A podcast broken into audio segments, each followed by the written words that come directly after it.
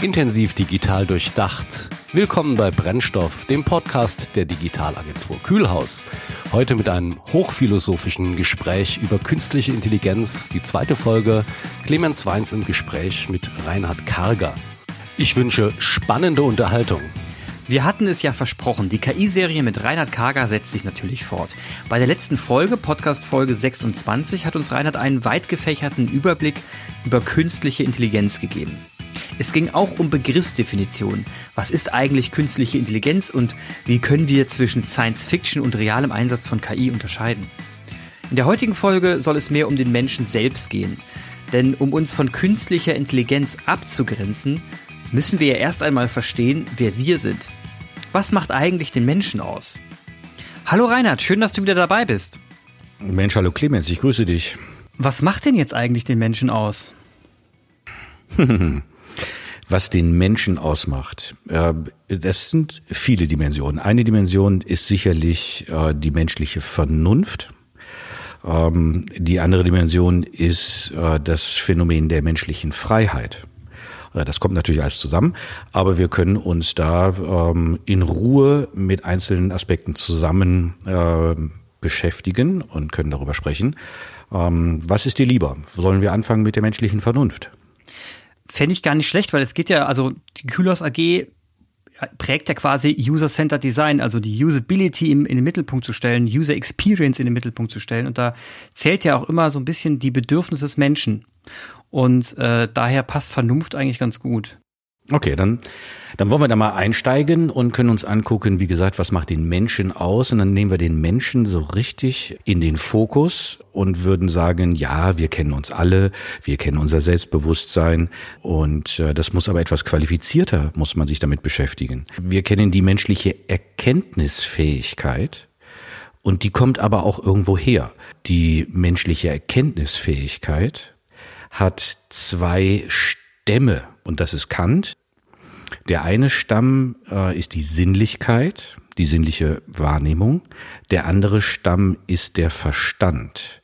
Jetzt äh, hat Kant angedeutet, dass es möglicherweise doch noch eine gemeinsame Wurzel gibt, hat das aber nicht weiter ausgeführt. Und insofern würde man sagen, ja, Sinnlichkeit und Verstand. Und dann kann man sich angucken, was die Sinnlichkeit eigentlich ist und was sie bewirkt. Das kann man, ähm, also sagen wir mal, einfach verstehen, wenn man an das Auge denkt. Das Auge, das äh, geöffnet ist, blickt in die Welt hinaus und hat äh, Rezeptoren, arbeitet deswegen auch rezeptiv und nimmt visuelle ähm, Eindrücke wahr. Man sagt auch, das Auge wird affiziert von der Umgebung. Und wenn das geschehen ist, hat man eine Erscheinung, einen Eindruck, aber man weiß noch nicht, was es eigentlich ist. Und das ist die Arbeit des Verstands. Der Verstand urteilt, sieht sich um quasi in der Mannigfaltigkeit der sinnlichen, ähm, der sinnlichen Erscheinungen und ordnet dann zu und klassifiziert. Der Verstand sagt dann also, was ich sehe, ist ein Baum weil es sieht aus wie ein Baum. Es ist kein Busch, es ist ein Baum. Ja, okay. Ich sehe einen Baum. Wäre dann das, was der äh, menschliche Verstand aus diesem, äh, aus dieser sinnlichen Erscheinung herausholt. Das ist jetzt insofern interessant, weil es wirklich erstmal in diesem Urteil eine reine Klassifikation ist. Klassifikation ist nun genau das, was die mustererkennenden, musterverfahrenden, äh, musterverarbeitenden Verfahren wirklich gut können. Sie haben ein Mikrofon, Sie haben eine Kamera, Sie hören Akustik oder Sie sehen irgendwelche, äh, sehen Bilder. Und die Aufgabe dieser Verfahren ist jetzt im ersten Schritt zu klassifizieren, was die Objekte dieser, ähm, dieser momentanen Aufnahme tatsächlich sind. Und damit kann man wahnsinnig viel anfangen.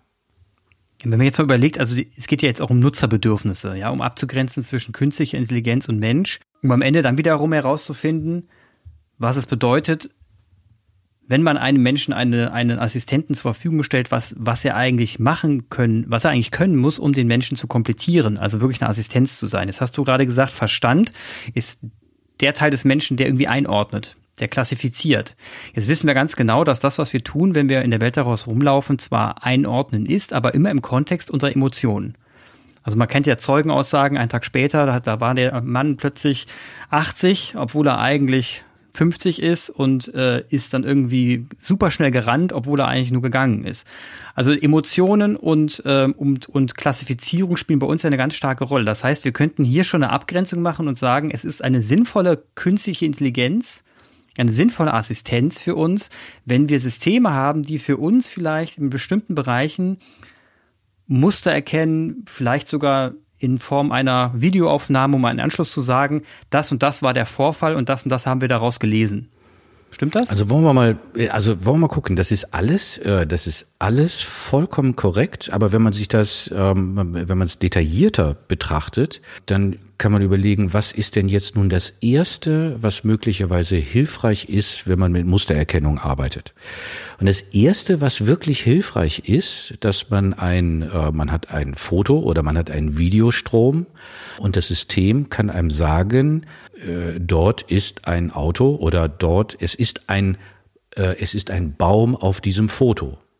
Nun, wenn es das kann und das kann und, und es kann es auch dann mit hoher Qualität, kann man daraus Lösungen entwickeln. Also zum Beispiel eine relativ einfache, äh, eine relativ einfache Lösung ist, ähm, da ist jemand Fotograf und der arbeitet natürlich mit digitalen Technologien, mit die, die digitaler Kamera und der hat wirklich, wirklich über die letzten 15 Jahre wahrscheinlich sowas wie 150.000 Fotos gemacht oder 300.000 Fotos. Auf alle Fälle hat er eine unglaublich große äh, Fotobibliothek. Und jetzt hat er einen Auftrag und zwar ähm, soll er äh, Fotos von Bäumen zusammenstellen und es sollen auch seine Fotos sein, weil ansonsten muss man ja Lizenzrechte berücksichtigen und über die eigenen Fotos hat man nur mal die richtigen Rechte. Also ähm, geht es jetzt darum, dass in seiner Fotobibliothek alle Fotos gefunden werden, auf denen Bäume dargestellt sind. Und so gesehen diese reine Objekterkennung, und das funktioniert gut, diese reine Objekterkennung ist ein Werkzeug und kann dazu führen, dass jetzt in diesem Fall der Fotograf sehr viel schneller die ganzen äh, Bäume, die er fotografiert hat, findet, um sie dann äh, seinem Kunden geben zu können. Da ist man da bei den reinen Objekten. Was man nicht hat, das sind die Zusammenhänge oder Geschichten dass ein Baum gefällt wird, dass man einen Baum nimmt und ihn auf eine Sägemaschine legt, dass bei dieser Sägemaschine man den Eindruck hat, dass sich gleich jemand verletzen wird. Das sind alles Geschichten und Zusammenhänge, für die man sehr, sehr, sehr viel mehr braucht, als lediglich nur die Erkennung von einem Objekt. Wenn wir uns das bei Video angucken, könnte man sich vorstellen, äh, dass es jetzt hier darum geht, äh, Personen zu finden, Objekte zu finden und auch dann diese Personen oder Objekte äh, über die Zeit zu verfolgen. Auch das ist außerordentlich hilfreich. Noch viel hilfreicher ist es aber, wenn dann zum Beispiel eine Person vor einem Schaufenster steht und man sieht diese Person und man sieht das Schaufenster, es ist ein Video und die Person hat auch etwas in der Hand. Und was die Person in der Hand hat, ist ein Hammer. Und der Arm bewegt sich. Und der bewegt sich mit einer Geschwindigkeit. Und wenn man jetzt schon wüsste, dass diese Aktion darauf hinausläuft, dass gerade diese Person mit diesem Hammer diese Schaufensterscheibe einschlagen wird und man wüsste es sofort, man wüsste es direkt dann, und man hätte dann noch eine, eine, äh, einen Lautsprecher, muss man jetzt auch noch haben in dieser, in dem kleinen Szenario. Äh, dann würde man eben ganz automatisch äh, über den Lautsprecher ausgeben können, tu das nicht. Das wäre wiederum eine hohe Leistung, aber wirklich jetzt nur, weil man auf der Basis der äh, Verarbeitung den Plan erkennt, den diese Person doch offensichtlich in dieser Situation hat, dass man nicht nur Objekte, sondern Zusammenhänge klassifiziert, sondern auch die Ziele und Pläne, sagen wir mal Wünsche äh, dieser Person erkennt und darauf eingehen kann. Und dann und erst dann sind wir wirklich bei dieser Dimension der User Experience, wo man wissen muss, was die Leute eigentlich wünschen und hoffen, was sie wollen. Und das ist alles eben was anderes als nur ähm, ein Fall von Klassifikation. Aber das ist ja, was sie hoffen und wollen, ist ja wieder eine Annahme, die die im Vorfeld getroffen wird von uns, weil wir sagen, naja, wir, wir glauben, wenn die und die und die Dinge prozessual stattfinden, also A, B und C und D und G, E und F, dann wird wahrscheinlich das und das passieren und wir glauben, dass der, die Person, die das jetzt tut, das und das empfinden wird dabei. Deswegen werden wir auf die und die Art und Weise eine Response geben. Klingt zumindest jetzt danach. Das ist für, das ist äh, genau das machen viele und genau das ist äh, außerordentlich sinnvoll. Man sieht das bei den Recommendern, bei den Empfehlungssystemen, äh, so dass dann eben äh, jemand, der Tomaten gekauft hat und Zwiebeln und Spaghetti und Rotwein, äh, dass man dem dann empfiehlt, äh, wie wäre es mit etwas Parmesankäse, weil man äh, geschlossen hat, dass immer dann, wenn diese Waren zusammenkommen, jemand vielleicht auch Parmesankäse gekauft hat. Das ist jetzt, das wäre jetzt keine Überraschung und es kann tatsächlich helfen, wenn es darum geht, Produkte zu empfehlen. Und das ist gut.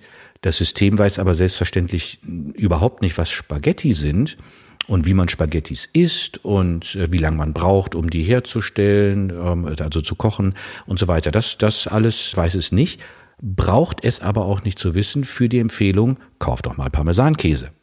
Man bleibt aber eben im Außen. Äh, man, äh, man versteht nicht die Wünsche, sondern man versteht nur, äh, dass wenn 1, 2, 3 gegeben ist, die Wahrscheinlichkeit für ein Produkt 4, in diesem Fall Parmesankäse, eben hoch ist. Das kann man dann empfehlen. Also ich verstehe jetzt ein bisschen heraus, wenn man jetzt KI auch nochmal neu definieren würde, wäre es für mich die prozessuale Abbildung unseres Verstandes. Das wäre so ein bisschen KI. Mm, aber ich würde nicht die prozessuale Abbildung unseres Verstandes. Der, also unser Verstand ist viel ist so interessant, das ist, ähm, hm, das, ich würde nicht, das würde ich nicht sagen. Ich würde wirklich einfach immer noch bleiben äh, bei den Wissensfähigkeiten bei der Digitalisierung menschlicher Wissensfähigkeiten. Und da würde man äh, jetzt rein behavioristisch vorgehen und sagen, ja, bei diesen Eingaben ist jenes zu erwarten und das kann ich dann empfehlen mit einer gewissen Wahrscheinlichkeit. Dann habe ich, bin ich ein Werkzeug, dann ist dieses System ein Werkzeug und das hilft möglicherweise dem Anbieter seine Produkte zu verkaufen oder es hilft, und das wäre die User-Sicht, äh, dass die Kundenzufriedenheit steigt, weil, wenn es ein gutes System ist, äh, die Empfehlung eine Relevanz hat, die tatsächlich äh, ein für mich positiv ist und ich finde, Mensch, hätte ich jetzt vergessen, dann kaufe ich Parmesankäse. Und das ist in Ordnung. Aber aber wie gesagt, es sind äh, die Pläne und Wünsche und Hoffnungen und alles das werden diese Systeme äh, mit hoher Wahrscheinlichkeit nicht erkennen können und brauchen es auch für diese Anwendung nicht. Wir versuchen ja heute abzugrenzen zwischen künstlicher Intelligenz und menschlicher Intelligenz. Deswegen, weil wir hier herausfinden wollen, wo es Sinn macht, künstliche Intelligenz einzusetzen und wo wir einfach sagen müssen, hier ist es einfach totaler Schwachsinn. Um diesem ein bisschen näher zu kommen, haben wir jetzt einmal den Verstand genommen und einmal die Sinnlichkeit davon abgegrenzt, wenn man die Menschen betrachtet. Gehen wir doch mal kurz auf die Sinnlichkeit ein. Also ich würde mal gerne versuchen, jetzt eine Grenze zu erreichen, wo wir, wo wir herausfinden, da ist Mensch und da ist nicht mehr Mensch. Da ist halt, da kann man, da kann man eben gut mit künstlicher Intelligenz ergänzen. Ja, also sagen wir mal, ähm, wo ist der Mensch, wo ist nicht, der, äh, nicht mehr der Mensch? Also wenn wir uns die letzten Jahre, wenn wir die letzten Jahre betrachten, und dann gab es auf einmal äh, diese Whistleblower. Und Whistleblower haben möglicherweise Zugriff auf Gigabyteweise von äh, Texte, sensible Unterlagen. Und jetzt müsste man also in diesen Unterlagen, die müsste man durchgehen, damit man weiß, was da drin steht. Je höher entwickelt und je semantischer die sprachliche Suche ist, desto eher kann ich bei der Frage, die mich eigentlich interessiert, bei meiner Recherchefrage bleiben und ein System befragen, haben denn diese beiden Personen äh, schon zusammen eine Firma gegründet? Ja, und äh, diese Frage kann man stellen und dann sollte das System wissen, was Firmengründung ist und wie die Personen heißen, sollte sämtliche Daten natürlich elektronisch auswerten können. Und dann gibt es möglicherweise ein Dokument, da steht, diese Firma, Inhaber äh, ist der Karl und der Michael. So, und daraus, aus diesen Eingaben, muss das System schließen können, aha, wenn es eine Firma ist und diese Firma hat Inhaber und die Namen entsprechen den Personen, für die ich mich gerade interessiere, äh, dann ist es tatsächlich äh, dieses Dokument matcht die äh, Recherchefrage, ob jetzt diese beiden Personen eine Firma gegründet haben. Wenn dann dieses Ergebnis ausgeliefert wird als eine Seite von möglicherweise Millionen von Seiten, die natürlich Menschen lesen könnten, sie bräuchten aber nur möglicherweise Jahrzehnte dafür, um da überhaupt durchzukommen, dann unterstützt das die Recherche. Und das ist das, was KI als Werkzeug leisten kann. Und je besser die Suche, die sich dann nicht nur auf ein paar Schlüsselworte äh, konzentrieren darf, äh, desto relevanter sind die Ergebnisse. Jetzt ist Suche eine tolle Sache, aber die semantische Suche ist noch nicht so entwickelt, dass jetzt, dass die Ergebnisse so punktuell zielführend sind. Deswegen kriegt man dann auch viel zu viele Ergebnisse und muss dann auch wieder selber auswerten. Aber Meiner Ansicht nach in der Wissenschaft, in der Forschung ist es so, dass die Bedeutung der semantischen Suche äh, in den letzten Jahren und zunehmend höher bewertet wird, äh, so dass die Wahrscheinlichkeit von solchen Systemen, mit denen man semantisch suchen kann, ist jetzt, die sind jetzt heute noch nicht so wirklich da, äh, aber die Wahrscheinlichkeit, dass solche, dass solche Systeme existieren werden, steigt. Als nächstes könnte man fragen, gibt es unabhängige Gründe dafür, äh, dass solche, dass eine solche semantische Suche oder semantische Verarbeitung, die wirklich die Bedeutung versteht und Zusammenhänge äh, herstellen kann, äh, dass die Wahrscheinlichkeit von solchen ähm, Systemen wirklich zunimmt. Da würde man sagen, ja, die Wahrscheinlichkeit, dass wir solche Systeme sehen werden, steigt allein deshalb, ähm, weil KI immer mehr in missionskritischen Entscheidungen eine Rolle spielt oder spielen soll. Und in missionskritischen Entscheidungen reicht es eben nicht mehr aus zu sagen, mach doch mal X weil man sieht, dass es da eine Wahrscheinlichkeit gibt, dass in einer solchen Situation auch schon mal X ähm, äh, gemacht wurde. In einer solchen, in, in missionskritischen Situationen muss das System begründen können, warum diese Entscheidung ähm, mit einer höheren Wahrscheinlichkeit oder mit einer höheren ähm, äh, mit einer höheren Qualität zu einer richtigen Entscheidung oder zu einer richtigen, zu einem richtigen Handeln führt. Und dann muss man das begründen. Und da reicht es eben nicht aus zu sagen, es ist wahrscheinlich so, dass das gut ist, sondern man muss sagen, es ist wichtig, dass man ein Dach abdichtet, nicht weil man das unheimlich oft macht. Man dichtet das Dach ab, damit eindringendes Wasser nicht letztendlich dazu führen kann, dass möglicherweise ein Haus nicht mehr bewohnbar ist, weil sich durch das eindringende Wasser Feuchtigkeit gebildet und Schimmel entwickelt hat. Das sind aber Gründe und nicht Wahrscheinlichkeiten. Und deswegen bin ich, ich bin da hoffnungsfroh, dass das, äh, dass es in die Richtung geht, äh, weil die Notwendigkeit eben außerordentlich groß ist. Also du, jetzt habe ich verstanden, dass mit den Gründen und der Wahrscheinlichkeit, da muss ich nochmal drauf eingehen.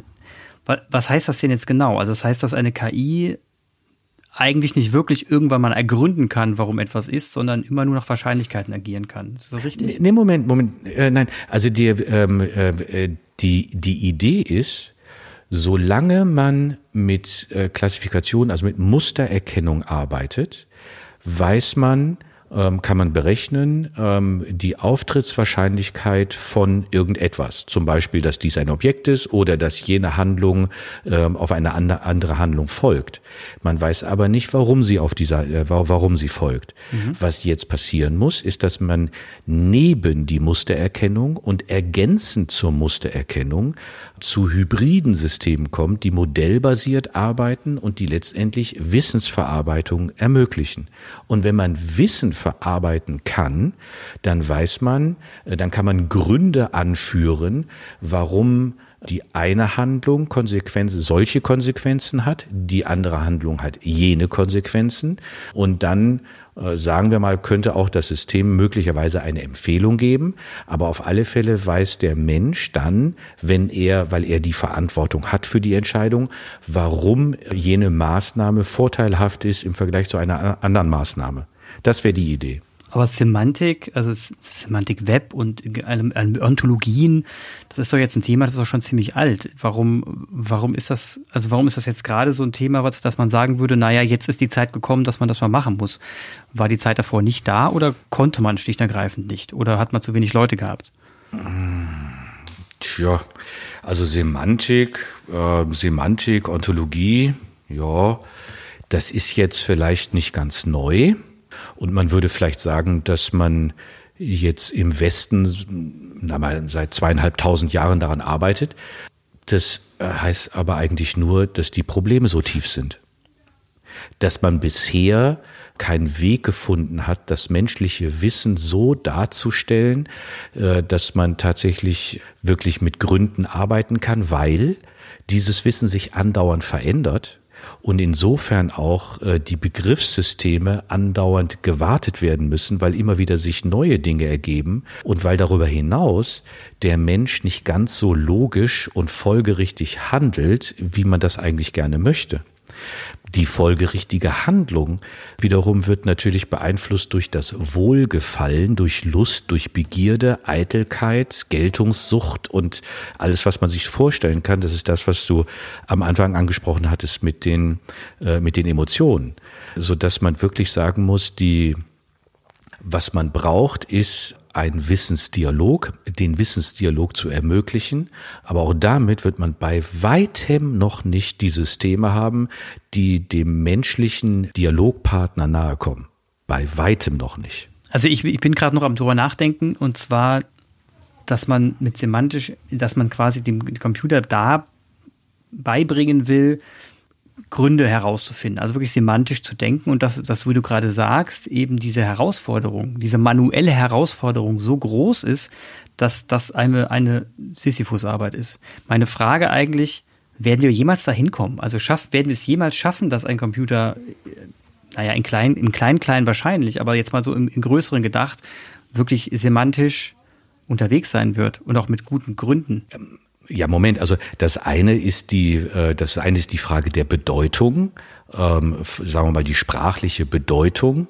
Man geht davon aus, dass man die sprachliche Bedeutung äh, äh, aus den Wörtern und der Art und Weise ihrer Verbindung schon wohl entnehmen kann. Das macht der Mensch ja auch. Wir machen das ja nicht mit irgendwelchen übernatürlichen Fähigkeiten, sondern wir hören zu, wir nehmen wahr, wir denken uns unseren Teil äh, und dann haben wir ungefähr eine Vorstellung davon, was dieser Satz wohl bedeutet. Und wir machen das dadurch, dass wir äh, versuchen herauszufinden, gibt es eine, hat dieser Satz einen Sinn in einer möglichen Welt? Kann man sich die Welt vorstellen, äh, dass dieser Satz eine sinnvolle Aussage ist? Und wenn man sich die Welt so vorstellen kann, dann was hat sich jetzt verändert? Was bedeutet das? Und da geht es eben nicht um Wahrscheinlichkeiten, sondern es geht zum Beispiel darum, äh, dass jemand, jemand kommt zu einem und sagt ganz erfreut, das glaubst du nicht. Ich habe ein kreisrundes Quadrat erfunden. Da würde man sagen, ähm, nein, äh, es gibt keine kreisrunden Quadrate, weil die sich nun mal aus, äh, die, die schließen sich aus. Es kann das, was du jetzt toll erfunden haben willst, kann es leider gar nicht geben. Und das kann man erschließen aus der Bedeutung dieses Satzes und der, äh, der einzelnen Worte oder Konzepte, die man verwendet hat. Das andere ist, äh, es kommt jemand zu einem, äh, der sagt, ich habe gerade in den Nachrichten gehört, das kannst du dir nicht vorstellen, die Außerirdischen sind gelandet. Dann wird man, ähm, dann wird man sagen, aha, mh, ist das jetzt möglich, das Außerirdische landen? Und da würde man sagen, möglich schon, unwahrscheinlich auch. Aber besser, ich mach mal den Fernseher an, weil wenn das stimmt, dann ändert das ja die ganze Welt. Und ich habe eine plötzlich eine Welt, wo wir im Kontakt sind mit Außerirdischen, die von irgendwoher kommen. Und wenn sie von irgendwoher kommen, haben sie äh, möglicherweise ein technisches Verständnis und eine wissenschaftliche Brillanz, die unserer überlegen ist. Und was heißt das jetzt eigentlich für unser Leben auf, auf, auf dieser Erde und so weiter? Dann würden natürlich solche, ähm, äh, würden solche Gedanken logischerweise entstehen. Und jetzt würde man, wenn man solche Sichten mal so ein bisschen unterscheidet, äh, dann sieht man, äh, dass man, äh, was man mit Semantik, dass man Semantik braucht. Alles ändert sich die ganze Zeit. und es ist eben wahnsinnig viel Arbeit. Was man aber machen muss, ist, das sind ähm, das ist das Thema der hybriden Systeme der nächsten Generation, dass man Mustererkennung, Klassifikation der Mustererkennung verbindet mit dem Verstehen und dem Argumentieren aus Gründen, die man nur mit Wissensverarbeitung und mit modellbasierten Verfahren haben möchte. Und dieses zusammenzubringen, wird eine ganz neue Leistungsfähigkeit von KI-Systemen ermöglichen. Bei weitem immer noch nicht auf dem Niveau des Menschen. Das nicht. Aber mit der technisch, technischen Sensorik, die zum Teil der menschlichen Sensorik überlegen ist, insofern als dass eine Wärmebildkamera kann visualisieren, wie warm oder kalt ähm, äh, irgendwelche Objekte in der Umgebung sind. Das können wir visuell nicht. Also würde man sagen, oh, das ist ja ganz ausgezeichnet. Dann können wir davon profitieren. Und da gibt es, da kann man sich viele Beispiele ausdenken. Jetzt überlege ich gerade, du hast gerade hybride Modelle gesagt. Jetzt, jetzt denke ich automatisch. Hybride Systeme. Hybride Systeme. Hybride Systeme. Du hast hybride Systeme ja. gesagt, genau. Und jetzt denke ich gerade drüber, also da fällt mir gerade der Begriff ein Medizintechnik. Also da fällt mir so ein bisschen ein, so dieses, die Erweiterung des Menschen durch, ähm, durch Sensoren, durch Chips und so weiter, so dass man eben sich quasi, sich quasi äh, den, der Hardware bedient, der guten Software bedient und den Menschen als, als biologischen Organismus nutzt, weil man den Rest eh nicht mehr programmieren kann, aber dann kann der Mensch ziemlich gut und das in, in dem Sinne kombiniert. Ist das irgendwie mehr so ein äh, Star Trek-Gedanke oder ähm, gibt es in die Richtung wirklich ernstzunehmende, ernst, ernstzunehmende Gedanken? Aber ich meine, natürlich gibt es ernstzunehmende Gedanken und das auch vollkommen zu Recht. Also wenn man sich die Prothetik ansieht, dann ist es selbstverständlich von hohem Interesse, dass bei einer Rückenmarksschädigung dennoch ähm, äh, der Mensch motorisch weiter äh, sich bewegen kann. Und wenn man das dadurch erreichen kann, dass man technisch äh, den Weg vom Gehirn zum, zum Bein ersetzen kann, dann ist das wirklich ein, äh, eine neue Lebensqualität für alle, die ihre Extremität nicht mehr bewegen können. Das ist mal ganz offensichtlich. Genau das Gleiche äh, hat man letztendlich bei Retina für Augen, für den Sehsinn und den Hörsinn. Wenn man sich jetzt Implantate anguckt, die man sich jetzt schon vorstellen kann, also wie gesagt, der Hörsinn, der Sehsinn. Es scheint ich bin da kein Spezialist. Es scheint so zu sein, dass, ähm, dass diese Implantate nur dann wirksam sein können, wenn man diesen Sinn schon einmal hatte. Das heißt, ähm, äh, möglicherweise, wenn man blind geboren wird, könnte es der Fall sein, dass man den Sehsinn auch dann technisch nicht herstellen kann. Ähm, da, da, muss man mal schauen. Aber das ist die eine Sicht und jeder wird sagen, oh, das ist aber eine gute Idee und es ist eine tolle Technologie, es ist eine Meisterleistung der Ingenieure und der Medizintechniker. Die andere Frage, die man immer wieder stellt, ist, wie sieht das denn aus mit Brain-Computer-Interfaces? Das wäre die Vorstellung, dass man allein durch das Denken in Zusammenarbeit ähm, äh, mit, mit Technologie Aktionen in der Welt bewirken kann. Telekinetisch. Also, dass man, ich denke an etwas und äh, ich habe eine Tür und die Tür hat einen Motor und so, sie, man, man kann sie ansteuern und ich denke, ähm, Mensch, die Tür sollte jetzt zugehen und dann geht sie zu, weil diese Aktion ausgelöst wird. Das ist interessant. Das ist selbstverständlich machbar. Es ist selbstverständlich nicht so ohne weiteres machbar ähm, und selbstverständlich nicht mit den Konsequenzen, die man immer wieder hört und über die man immer wieder spricht. Weil auch hier es der Fall ist, dass lediglich solche BCIs, also Brain-Computer Interfaces, lediglich Zugriff haben auf einen Aktivitätszustand, im Gehirn, und zwar genau in diesem Gehirn, und sie erkennen wirklich nur die Aktivität und nicht den Inhalt dieser Aktivität. Der Gedanke, den Gedanken kann man nicht auslesen. Man kann nur sehen, dass eine Aktivität im Kopf stattfindet mit der richtigen, äh, mit der richtigen Sensorik. So, wenn diese Sensorik jetzt richtig schön empfindlich ist, hat, besieht man schon relativ viel an Aktivität. Und was man jetzt macht bei diesen Brain-Computer-Interfaces ist, dass man den, die einzelne Aktivität die sich, die, die dann sich wiederholt natürlich, dass man diese erkennt und dass man dann zusammen mit dem Nutzer quasi lernt, welche Aktion mit dieser Aktivität verbunden ist. Also, wenn ich möchte, dass ich, dass ich hier äh, Fernwirkung habe, äh, dass eine, äh, dass eine Aktion ausgelöst wird in der Realität und ich möchte das über meine Gedanken, dann muss ich, dann muss ich mich konzentrieren und muss das System trainieren. Und dann denke ich eben an etwas und sage, dieses, dieser Gedanke, den ich jetzt hatte, der wird bitteschön verbunden mit der Aktion Tür zu und jener Gedanke wird verbunden mit der Aktion Tür auf. Jetzt muss es aber nicht so sein, dass die Aktion Tür auf, dass ich die verbinde mit dem Gedanken Tür auf. Weil möglicherweise, wenn man sich das anguckt, äh, wie die Aktivität aussieht, dass das, ähm, das unterscheidet sich zu wenig von, von dem ganzen anderen irrsinnigen Feuerwerk, was die ganze Zeit im, im, im Gehirn stattfindet. Also denkt man sich möglicherweise, nee, nee, nee, ich denke gar nicht Tür zu. Ähm, ich denke an etwas, mit dem ich emotional mehr verbunden bin. Und dann äh, muss ich immer mal das denken und dann passiert die Aktion. Und dann sagen wir mal, äh, denke ich bei Tür auf an Hund. Und bei Tür zu denke ich vielleicht an Katze. Wenn das so ist, dass man das besser äh, wahrnehmen kann. Und dann wäre es so, in dem Moment, wo ich dieses System steuere, mein total äh, intelligentes Haus, dass ich dann Hund denke und die Tür, habe ich jetzt vergessen, geht auf und Katze und genau das Gegenteil passiert. Aber wie gesagt, auch hier, es ist nicht der, es hat die Technologie zu keinem Zeitpunkt ein Zugriff auf die gedanklichen Inhalte dieser äh, neuronalen Aktivität.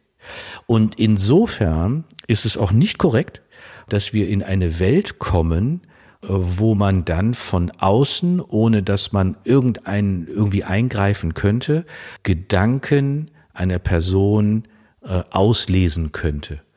Die Gedanken sind frei. Und die Gedanken kann man nicht, äh, kann man nicht ähm, auslesen oder verfolgen. Das, das wird nicht gehen. Man kann vielleicht die Lüge erkennen und so weiter. Was, das, das mag, das ist ganz in Ordnung. Äh, aber das sind immer Biosignale, die man interpretiert und man äh, kann nicht in den Kopf hineingucken und ähm, kann dann sagen, hm, nee, das stimmt ja gar nicht, weil das, das, das war, hat sie ja gar nicht so zugetragen. Ich habe mal irgendwann gehört von diesem Human Brain Project. Human Brain Project, stimmt das? Aus Heidel, Heidelberg. Mhm. Ähm, wo mhm. man quasi versucht, das, das menschliche Gehirn äh, nachzubauen bauen in Teile, macht man, man schneidet es in ganz, ganz, ganz dünne kleine Scheibchen und dann versucht man es mhm. so in dem Sinne nachzubauen, dass man einen, einen Chip baut, der quasi dem menschlichen Gehirn irgendwie nahe kommt. Mhm. Kennst du, wei mhm. weißt du den Pro Projekt, äh, den Projekterfolg naja, davon? Ähm, oh, also ähm, äh, ich würde sagen, äh, das ist es ist schon immer eine gute Idee gewesen, äh, sich an dem natürlichen Vorbild zu orientieren, um dann ähm, technische Apparate oder Werkzeuge zu bauen, äh, die einen in die Lage versetzen, ähm, eine ähnliche Leistung zu vollbringen. So, da, natürlich ist das äh, ist aktuell das bekannteste Vorbild für Denken und Bewusstsein und so weiter, äh, der, äh, der Mensch und dort das menschliche Gehirn. Ähm, und jetzt kann es auf der Hand liegen, äh, dass man das nachbaut und dann ähm, hat man möglicherweise eine Maschine, die ist genauso aufgebaut, sagen wir mal, wie das menschliche Gehirn. Ähm, wenn man es jetzt, leider weiß man immer noch nicht so genau, wie der Signalfluss eigentlich so wirklich ist, ähm, aber auf alle Fälle hätte man schon diese Maschine, äh, sagen wir mal, ganz äh, formal, korrekt, sauber, syntaktisch alles nachgebaut. Heißt überhaupt nicht, dass diese Maschine sich in Betrieb nehmen lässt, weil nun mal unter anderem äh, das Gehirn sich die ganze Zeit verändert. Das ist die Neuroplastizität. Ähm, äh, es ist nicht das Gehirn einmal so und dann bleibt es ähm, wie, wie, ähm, wie ein Chip, den man belichtet und dann zack, hat er genau die Leiterbahn und genau in der Anordnung, wie sie vorliegen. Das Gehirn verändert sich die ganze Zeit. wann, wann, warum, wie, ist noch nicht so ganz klar. Ähm, und auf alle Fälle, was man ganz und gar nicht weiß, ist, äh, was an dieser Aktivität eigentlich dazu führt, dass wir Gedanken haben, von denen wir sagen, dass sie bewusste, dass sie bewusst sind, dass sie Selbstbewusstsein konstituieren. Ähm, bei, Kant ist es das Ich denke, dieses Ich denke, äh, das unser gesamtes Handeln begleiten muss, aber es auch eben tatsächlich begleitet. Das ist alles vollkommen unklar. Nun, wenn man das bei anderen, ähm, äh, wenn man das bei anderen Vorbildern aus der Natur, äh, wenn man sich das anschaut, äh, dann ist man natürlich immer sofort berechtigterweise beim Fliegen und beim Vogel und beim Flügel. Ähm, und auch da Icarus und so, äh, und auch da hat man natürlich überlegt, oh, das wäre ja so toll und Fliegen ist prima und man braucht da nur ganz große Flügel zu. Und man hat einiges gemacht, aber man war natürlich mit diesem, äh, mit dieser Nachbildung nicht erfolgreich. Man war aber erfolgreich durch die Analyse des Flügels, so dass man gesehen hat, Ah, es ist die geometrische Konstruktion des Flügels, die aus Notwendigkeit physikalisch berechenbar Auftrieb erzeugt. Und wenn das aber so ist, dass ich jetzt weiß, was Auftrieb, Auftrieb erzeugt, ähm, kann ich auch berechnen, äh, wie viel, wie groß der Flügel und die Form sein muss, damit ich einen Auftrieb, Auftrieb habe, ähm, der größer ist als die Masse, die jetzt in die Luft bewegt werden muss. Und wenn ich das habe und wie das bei Menschen so ist, die Ingenieure sind fleißig und ähm, äh, erfinderisch. Äh, wenn ich das verbinde mit Motor und so weiter, kann ich dann ein Flugzeug bauen. Und dann kann ich fliegen.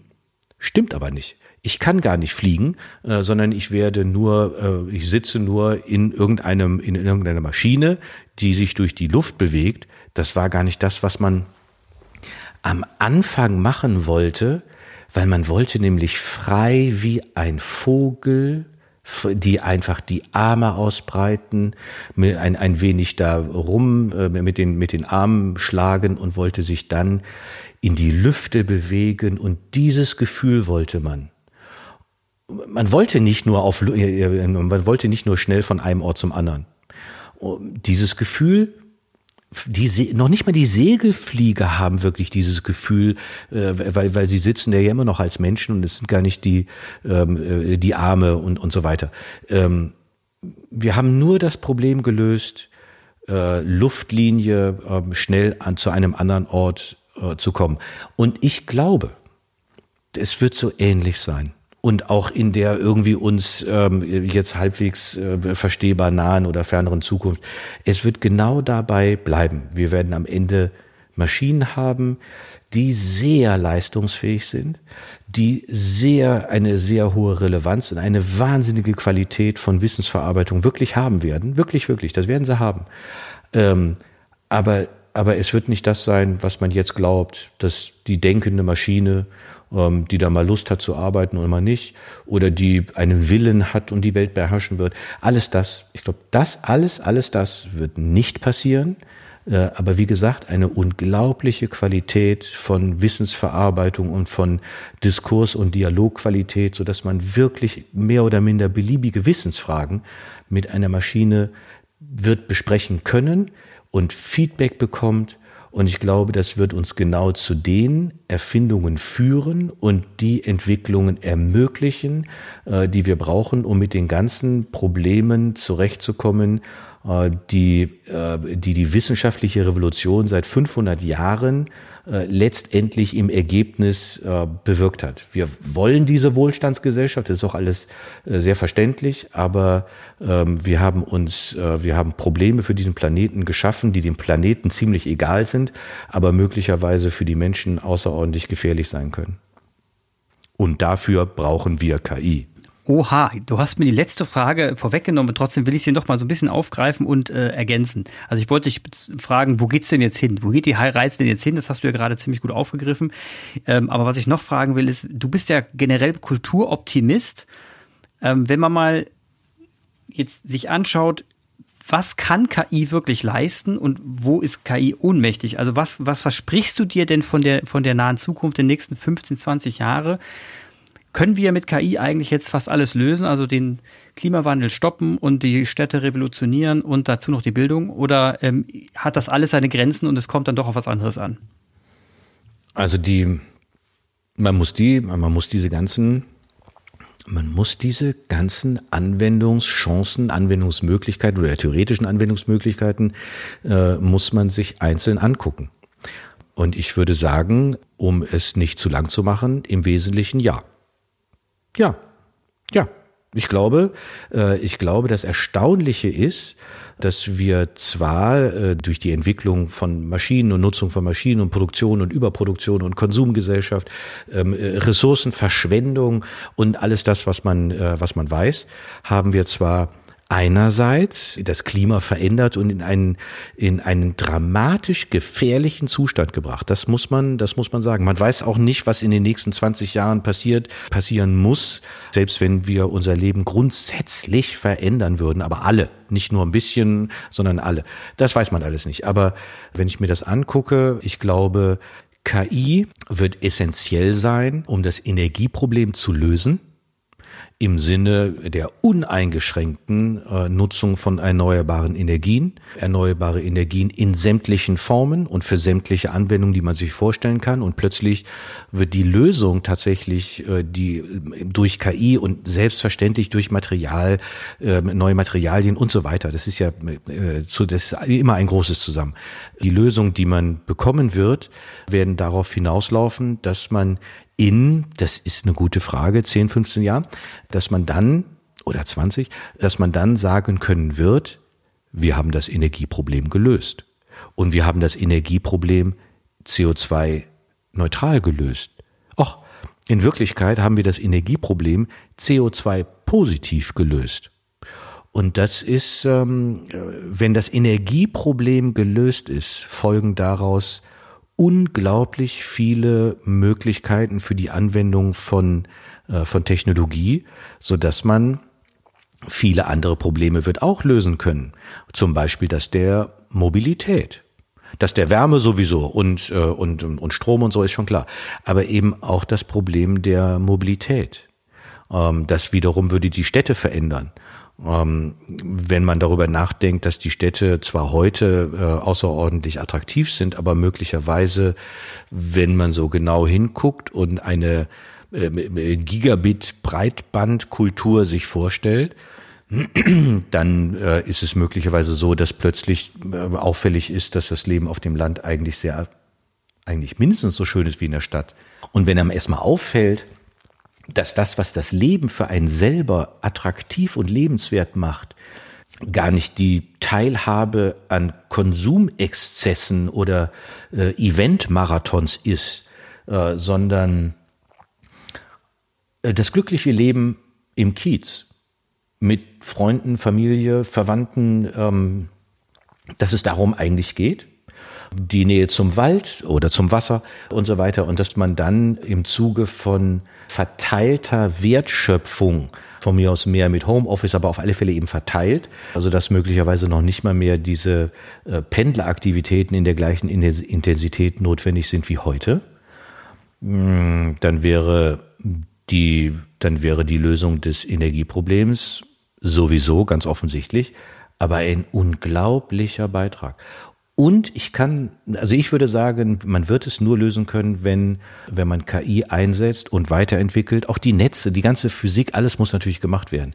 Aber da würde ich sagen, sind die Einsatzmöglichkeiten von KI, da bin ich optimistisch, was die Erfindungen und die Erfinder angeht, was die Kultur äh, angeht ähm, äh, und, und nicht nur, also jetzt als, als äh, Lebensvorstellung, äh, was die Kreativität angeht, was die Gesellschaft angeht. Und auch das alles führt uns aber dann wieder weg von der Technologie letztendlich, äh, sondern geht ganz geht zentral zu der Vorstellung von Glück. Was macht das Leben aus? Warum ist das Leben glücklich? Warum empfinde ich Glück? Ähm, äh, wann bin ich zufrieden? Ähm, und wenn wir aufhören zu glauben, dass Zufriedenheit etwas mit Konsumexzessen zu tun hat, äh, sondern mit Austausch und Wertschätzung durch andere Menschen, dann müssen wir die Produktion und den Wohlstand, wir müssen die Produktion umstellen. Und es muss eine Kreislaufwirtschaft sein. Ähm, äh, es muss so sein, dass das Produkt, das man verwendet, wie, äh, man, dass man es abgeben kann. Und dann geht es ein Cradle to Cradle in einen Kreislauf, so dass aus diesem Produkt alle Rohstoffe entnommen werden äh, und man neue Produkte bauen kann, dass man möglicherweise äh, plötzlich merkt, es gibt erstaunlich neue äh, Rohstoffab Abbaumöglichkeiten in den Mülldeponien der letzten 50 Jahre. Und sagen wir mal, man, man merkt das und man kann die, der, man kann die ganzen Rohstoffe ähm, äh, und die natürlichen Ressourcen, die wir äh, in Produkten schon mal hatten, aber weggeschmissen haben, äh, kann man dort wieder, kann man dort wieder herausholen. Wenn das auf, wenn es plötzlich so ist, dass man eigentlich gar nicht mehr den Planeten vergewaltigt und immer neue Produkte herzustellen, sondern man kann es ohne dass natürliche Ressourcen in Anspruch genommen werden, tun, dann ist es möglicherweise sogar so, dass man sagen kann, ja, konsumiert fröhlich weiter. Es ist nicht, es ist nicht schlimm. Es ist, ihr, ihr tut niemandem irgendetwas, wenn ihr äh, diese Produkte konsumiert, weil ähm, wenn wer sie nicht mehr braucht, gibt ihr sie wieder ab. Und dann werden die neuen Produkte gebaut. Wenn man das, mh, mm. aber dafür braucht man so viel Prozessintelligenz. Man braucht man braucht so viel ähm, äh, Prognoseverfahren, die wirklich, also die wirklich, wirklich, wo viel KI drin ist. Aber ich bin optimistisch. Also hast du hast mich abgeholt. Ich bin jetzt, ich bin auch optimistisch und ich glaube, also so eine in so einer Welt will ich leben und da will ich meinen Beitrag leisten. Apropos Beitrag leisten, ich mich würde interessieren, was, äh, wie es um den Standort Deutschland steht. Ich lese immer wieder, auch vor allem auf LinkedIn äh, von diversen schillernden Persönlichkeiten, dass ja alles draußen abgeht, außer von Deutschland. Deutschland eigentlich alles lahmgelegt wurde von der bösen Regierung und wir eigentlich überhaupt nicht mehr Innovation betreiben können. Und gleichzeitig hört man in, in anderen Ecken, dass wir hier die Hidden Champions sitzen haben, die Weltmarktführer von ähm, familienbetriebenen Unternehmen. Ähm, und darüber würde ich mit dir gerne mal sprechen, so ein bisschen über Praxisbeispiele, wenn, wenn, es, wenn es geht. Ähm, also wir können über Praxis sprechen, wir können über Deutschland sprechen ähm, und ähm, sagen wir mal so, vielleicht machen wir das bei der nächsten Folge. Würde ich vorschlagen. Vielen Dank, Rainer, für deine Zeit und bis zum nächsten Mal. Mensch, Clemens, vielen Dank für das Gespräch. Bis zum nächsten Mal. Tschüss. Und vielen Dank an Clemens und Reinhard für dieses Gespräch. Werft einen Blick in die Show Notes und wenn ihr Anregungen oder Fragen habt, schickt gerne eine E-Mail an podcast at kühlhaus.com. Bis zum nächsten Mal beim Podcast der Digitalagentur Kühlhaus. Auf Wiederhören.